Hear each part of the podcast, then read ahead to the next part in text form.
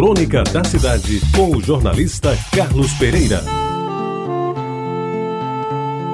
Amigos ouvintes da Tabajara, pelos idos de 2005, já se vão 14 anos, escrevi uma crônica sobre um personagem cujo nome nunca vinha saber. Era assim o texto. Ele é relativamente jovem, meio alourado, mais no bigode ralo do que na cabeça. Eu não sei ao certo o seu nome. Sequer imagina onde mora, nem dou notícia do seu estado civil. Deve medir um metro e setenta e pouco, mais ou menos da minha altura, e pesar uns 70 quilos. Ele gosta de vestir calça jeans azul e geralmente usa camisa slack. Sou tempo de camisa slack, de listas azuis e brancas. Nos pés carrega um tênis seminovo de boa marca, também azul e branco, muito mais para compor o vestuário do que para caminhar.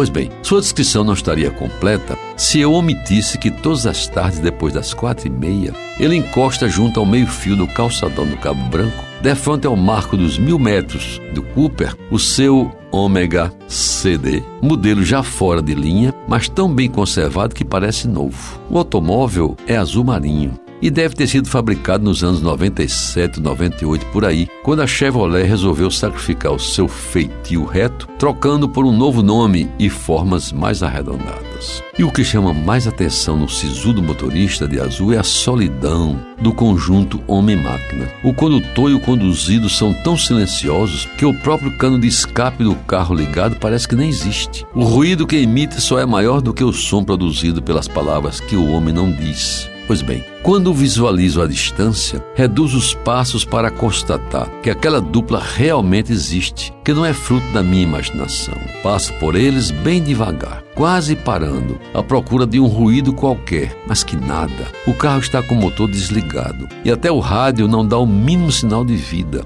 E se toca alguma coisa, o faz apenas para deleite dos ouvidos do jovem homem, que olha fixamente para frente, como se através do para-brisa estivesse a ver um mundo só dele, feito só para ele. Um dia desses, quase parei para perguntar ao homem triste quem ele era e o que fazia ali todas as tardes. Mas refreiei meu ímpeto por entender que na democracia cada um faz o que quer, sobretudo se não está incomodando os vizinhos. E se naquele circunstante algo incomoda, é o misterioso silêncio que produz e que me deixa tão intrigado.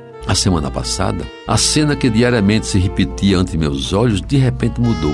O homem era o de sempre, mas o ômega tinha dado lugar a uma caminhoneta tipo Saveiro, cujo lugar junto ao meio-fio era o mesmo, mas a sua cor era de um branco total. A mesma tonalidade do tênis do nosso personagem, que desta feita deixou-se observar por inteiro, sentado na mureta do calçadão e consumindo goles esporádicos de uma garrafa de água mineral que não mudou seu olhar continuou inteiramente distante, aquele mesmo olhar de dentro do carro azul.